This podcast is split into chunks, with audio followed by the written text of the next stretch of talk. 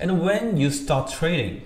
I'm currently 51 and I started working up in London as a 16 year old. I um, was always fascinated by the financial markets and I started originally on the stock exchange. And a friend of mine was working on the futures market across the road. And I went one lunchtime to go and meet him. And I went into the viewing gallery and I looked down and I just saw this crazy market with these people and the noise and the colors. And I just thought, I've got to work there. okay. So I was very fortunate to get a job to get a job on the LIFFE market. So what's your first job? So your first job is, is a runner in, in the in the floor, right? Yeah, my first job was a runner with a, a guy called David Kyte, who was one of the not just one of the great traders on the LIFFE floor, but was one of the great traders in financial markets across the world. Um, extra, extraordinary trader. And you have 10 years experience as a floor trader. Some say that trading floor are clouded and intense, everyone yelling. And is it true? Were you scared at the beginning? It was initially it was very intimidating. I felt very, very um, intimidated. I just wanted to kind of cower into the corner in mm-hmm. some respects. But it doesn't take long to kind of find your feet. And I was a confident young man, and uh, I was probably 17, 18 now. And so it doesn't take long to kind of meet other people and start to get a feel for the market and what's actually going on. You started as a runner at LIFFE Exchange and saw it at its best. And we don't know much about LIFFE. And can you tell us more about it? Well, absolutely, Richard. I mean, rise in the LIFFE in LIFFE was quite extraordinary. Um, when I first started, it was on the old LIFFE Exchange, which it was a beautiful building. It's called the Royal Exchange, beautiful building, and it was a very, very busy. It was a very busy exchange, but it became clear that the market was too big. The growth was too big for its current home, and so they they moved the exchange to a place called Cannon Bridge, which was this huge trading floor and it was just this beast that was just getting bigger and bigger. Every every record of the amount of lots being traded to the exchanges uh, and contracts being opened, it was just um, it was the, the growth was phenomenal. And then, like most things that grow in such a quick way, um, it comes to a very quick end. And the exchange closed, and it went from open outcry to uh, across the screens. You know, there were still large numbers going through, but that was the big the beginning of the decline. Actually, what do you do after leaving LIFFE Exchange? So uh, the exchange closed down.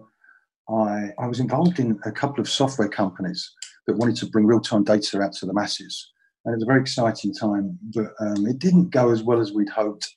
I became a screen. I was okay, but obviously once you've had great times on the floor, um, the success on the screens just uh, never. Uh, it, didn't resemble the success from the floor. But I'd always had interest in in the mind. I'd always had an interest in in how we perform and how we get in our own way and how life is difficult or beautiful. And and that obviously included trading. So that's when I became interested in studying more about the psychological side of trading and um, and becoming a coach.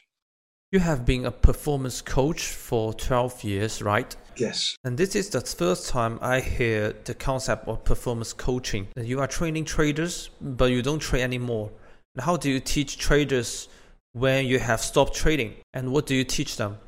I, I don't give anybody any advice or any way in which they should trade. Okay. As I said, I've had, I've had my business for 12 years and I've mm-hmm. never once told anybody what they should or shouldn't do as a trader. Mm-hmm. My job, my job is to help people tap into the magnificence that lies within. Okay. Yeah. So I don't know if you if you heard that, Richard. It was it, my job is to help people to tap into the innate potential that lies in everybody.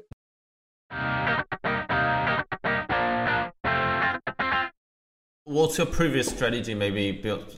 But sometimes if you was a floor trader, is that job is like a, just an agent, right? Represents the company and from I mean your clients and to do the trade in the pit. At that time, do you trade by your own fund or you trade your own money? Yeah, both. So I was what was called a local. Mm-hmm. So local would um, trade their own money, but they would also be able to represent other companies. And what we would do is called fill paper. Mm-hmm.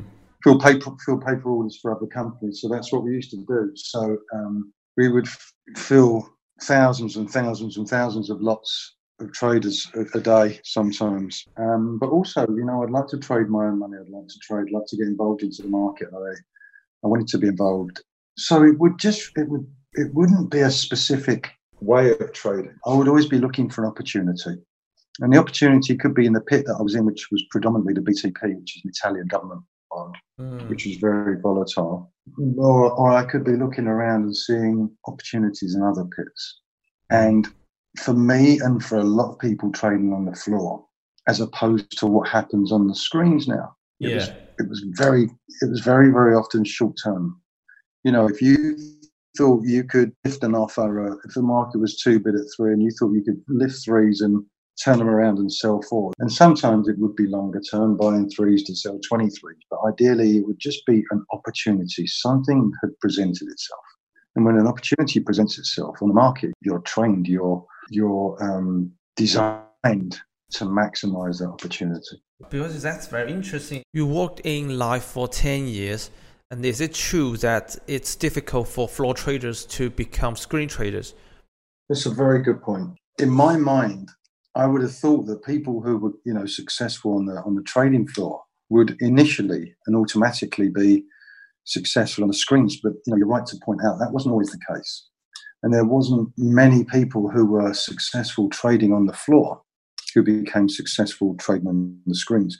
A lot of the times, it would be initially the first few years where um, the switchover was quite good, but predominantly the people who were successful on the floor, who became successful on the screens, were spread traders. Outright traders tended to struggle more.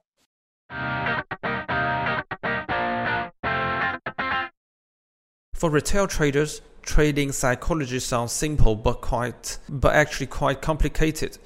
You have been a performance coach for 12 years. What are your suggestions for retail traders in this field? Is trading psychology really that important?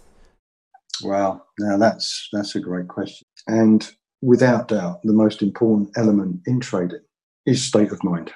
There is nothing more important. You can have 10 million pounds in your trading account, but if you're worried, scared, anxious, it's still it's not going to help you perform better. The idea is, Richard, is that regardless of trading, anything in life, we do better when we've got less on our mind, when we're present and when our mind is clear. Now, I could say to you, Richard, do you want a cup of coffee? I could walk out to make you a cup of coffee, but if all of a sudden I say, sorry, did you say you wanted sugar? Mm-hmm. If I did you want milk? If my mind isn't present, I can't even make you a cup of coffee, let alone trade futures. So I think in our innocence, we are trying to be successful. We're trying to learn the right strategies. We're trying to learn about fundamentals. We're trying to learn about what makes a market move and what I can do, and without really understanding how our mind works. It's like putting the cart before the horse. The most important thing is, is the psychological side of trading. And if that's not right, if you're not in tune, if you're not um, connected to your the extraordinary power of your mind, it's like being one of the world's best footballers but having your boots on the wrong.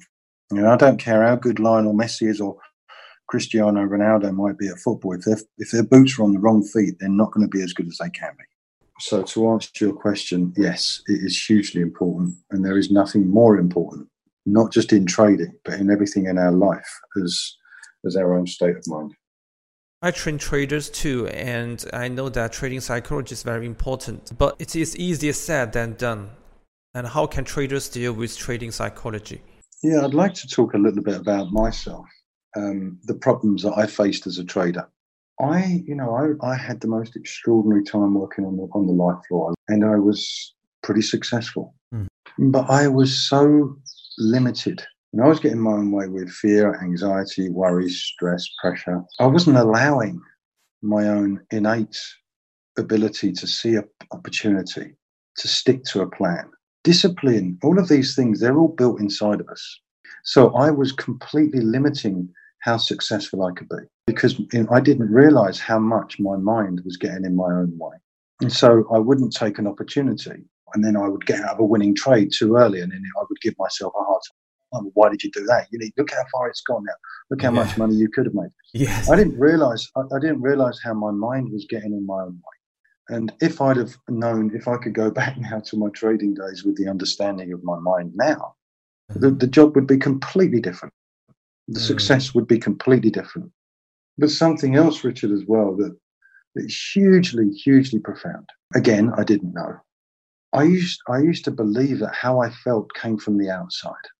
So I used to think that that made me happy, that made me sad, that made me angry. That just assumed, believed that the more money I earned, the more happy I'd be.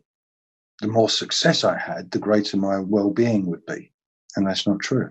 So again, it's it's just a misunderstanding that you know, and I can't speak for the Chinese culture, but it's certainly for the you know for the Western culture.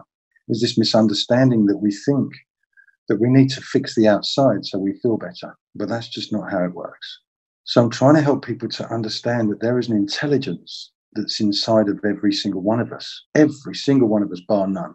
And we need to tap into that success, confidence, ambition, drive, uh, discipline. All of these beautiful gifts will become natural. That's really interesting. And performance coaching is a new thing for me. When I was doing research online, I couldn't find anything about it in China. And can you tell us more about it? You know, it's, it's, it's so interesting because we're such individual and unique creatures that, you know, I, I love to find out what's going on. And, and this is why I like, and, you know, I just want, I just want people to consider certain things, you know, and this is, this is just for people to consider now is your world is created by your reality. It's created by your own mind. What's good, what's bad, it's all created from your own mind. But there is an infinite potential beyond what you've created. There's an infinite potential beyond your own reality. And my job is to help people to see beyond who they think they are, to see beyond their own limitations, just to get curious, to get, yeah, to get curious to think, well, why do, why did, why do I think I, I can earn $500 a day? I mean, where did that come from? Where did that number just come from? It could be 250, it could be 2 million. The problem isn't that we think. It's a beautiful gift. The problem is that we believe what we think. Like believe yourself. I just guess guess the idea. Is it like you build your confidence at the first stage? So everything you need to believe yourself and you need to build confidence first. Yeah, I mean that's is that well, that's my job. My job is to help to people to connect to their confidence. Okay, I understand that. To to connect to it, not to get it. Yeah, you need to connect that. It's it, it's it's already in your in your mind, right? It's already yeah, it's built into you. You know, you, you can't go down the shop shop and buy some confidence. yeah. Okay. But sometimes it's fascinating because sometimes we feel confident. You know, mm-hmm. same as me. One minute I could feel confident, next minute I don't feel confident. Well, where's confidence gone? It hasn't gone anywhere. Mm-hmm. It's just my mind. It's just my mind is getting in the way of my confidence, mm-hmm. my pollute, my polluted thinking. Can you give us an example? One guy that I worked with who was a big oil trader. So he used to work on the oil floor in London. Mm-hmm. And he works on the screens now. And he never had a problem making money. I mean, he would make some big, big money. Mm-hmm. But he would also lose lots. So, you know, he's always trying to sort of stay ahead. And he just wait to have more winning days. And then the losing days would really be a big blow to him. What we've done is we've completely, and I wouldn't say 100%, but I would say 90, 95% completely eradicated those big losses. He just doesn't have big losses now because he's more in control of, of his emotions. He's more at peace with what's going on. He can see the bigger picture. So he still has these great updates. So all of these things that he was having to spend a lot of time involved with, he's not having to do. So his P&L has completely changed, but then the knock-on effects, the implications of that, obviously is he's got three young children, so he's able to enjoy them more because of his mind is in such a different place. So his performance absolutely 100% changed. What do you mean by simplify? And how can traders simplify things? And what came to my mind when I was listening to you, Richard, was when I was learning to drive. Mm-hmm. So when I was learning to drive as a 17 year old boy, I, you know, I would get out of having a driving lesson and I would feel so anxious and my back would be full of sweat and and because I was so I, my mind was kind of think of a glitter ball. Think of a, a, a, glitter ball and you shake it all up and this glitter goes everywhere. That's how my mind was. I was so thinking about foot and clutch and pedal and brake and indicator and is that car pulling out? And, and oh, there was this so much going on in my mind that mm-hmm. I couldn't wait to get out of that car and sometimes I would trade like that. And but you know, when I drive now, it's just it's just simple. It's such a simple exercise.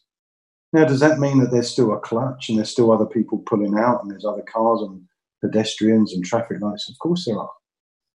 But my mind is so much more settled with it. And driving is an ease. But when I used to trade, my mind was could be so so busy because I, I thought I needed to know that and that and what happens if that and where do I get out of that position if that happens and, and I don't know if I can do that and well I can't afford to lose that because I need to make that and if I do lose that I don't know if I can do this job anymore. And my mind was so in its innocence and it was only ever in my innocence the same as me driving.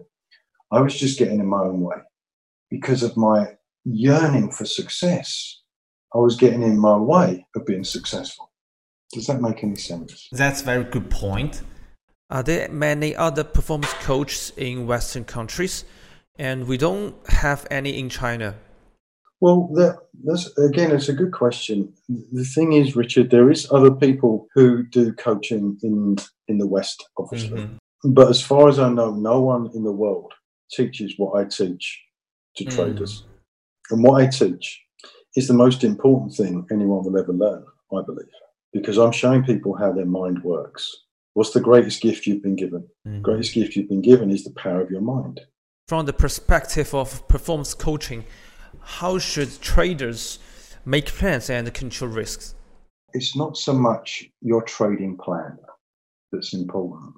It's, it's the state of mind that was behind the creating of the trading plan. So if you've created a trade, if you've sorry, if you've created a trading plan from feeling a little bit a little bit urgent, a little bit panicked, a little bit worried, that trading plan is going to be no good. If you've created a trading plan from clarity, from a clear mind, from an understanding, that's going to be it's going to be a completely different trading plan. Can you see? It's not the trading plan. Yeah, it's yourself, right? It's, it's, it's always it's the state of mind that was behind the trading plan. So it's what it's whatever you've done today. You think about your day that you've done today, Richard. It's not what you've done today that's important. It's the state of mind you've been in when you've done what you've done today. So if you've been with friends and yet you've been distracted thinking about this call today or some emails you haven't done, it doesn't matter you've been out with friends. Your state of mind, you weren't present with them. You know, you could have sat on your own all day, but and been in a really good state of mind and had a wonderful time. So it's always the state of mind you're in. So, so that is why state that's why state of mind is so important, even in trading plans, because mm-hmm. when you've got clarity of, of, of mind and you are creating a trading plan from that place, you're more likely to achieve it. Someone shared his successful story on your website, and it says that traders need to have a clear mind. How can I achieve that? Well, it's a really good. It's it's a it's the multi-million dollar question. you know, every, every everybody in the world wants to clear their mind, and I'm sure their mind. But I want you to consider something. I want you to consider your, your mind is already clear, but for your thinking, you can't get to a clear mind. You can't get to a clear mind. The only thing you can do is is to realize that your mind is already clear, but for the thinking that you're currently having. Now, that's what every book, all the psychology books are trying to do. They're trying to get people into the clear mind, into the zone. I'm saying something completely different. I'm saying you're already there. You mm-hmm. just don't realize it. Now, that's a game changer. You can't clear your mind. How can you clear your mind? Is you, you have to think about clearing your mind to clear your mind. So you're thinking more. That's the problem. For example, there's a lot of traders that do a meditation is that useful for to to our to clear our mind to do that? Well, well, well absolutely. I'm not. I'm, I'm not saying people should or shouldn't meditate, but what are you actually doing when you're meditating? You're just returning your mind is just quieting down. It's it's returning to its natural place. No one's actually clearing your mind for you. I'm trying to explain to people it's built into the design. Mm. Let me give you a metaphor, Richard. So think of a pond. Think of a pond that's very still and very clear. And you and I are looking at this beautiful, still, clear pond. We can see the bottom of it because the water's very clear. And we take our shoes and socks off and we start splashing round in the pond. Now, what happens to the clear water? What happens all of a sudden there becomes waves there becomes the, the clear water starts to become dirty because of all of the silt and the mud starts getting up now all of a sudden that still clear pond is completely different would you agree mm-hmm. Now, you say to me, Steve, how on earth are we going to get this pond back to how it was? What do you do? Take your feet out. Because the pond is designed to return to its natural state, which is clear and still. I'm showing people that the mind is the same. As soon as we stop, as soon as we stop giving life to our busy mind, to all of the thinking that we have, it just returns to its place, its natural place, which is clear and still. You can't get there. You can only see that you're already there. Yeah, I got your point. Yeah. Uh, and my job is to help people to do that. Can you give us a specific suggestion? The only way you can do is do nothing. So your mind is clear. That's what I'm thinking. The tip that comes to my mind is to invite the people that are listening to this, is for them to play around with this. Get curious. Get curious. Well, why is what what you know, where's my state of mind at the moment? Just check in. Oh, I'm feeling really stressed. Oh, okay. That's okay. You don't have to trade, you don't have to stop being stressed. You don't have to change being stressed. We kind of understand where is that stress coming from. It looks like it's coming from my P&L. It looks like it's coming from my wife. It looks like it's coming from something externally but it's only ever coming from my own mind. So I want people just to play around with this beautiful gift that you have been given. Every single person that's ever stepped on this planet has been given this beautiful gift. But not many of us have been fortunate enough to mm. understand how it works. How it works. I think it's enough for today. Real pleasure, real pleasure. It's been my pleasure, Richard, and uh, you know I really love the idea of sharing this. This is the most. This is the thing I'm more passionate about. Yes. Yes, thanks a lot.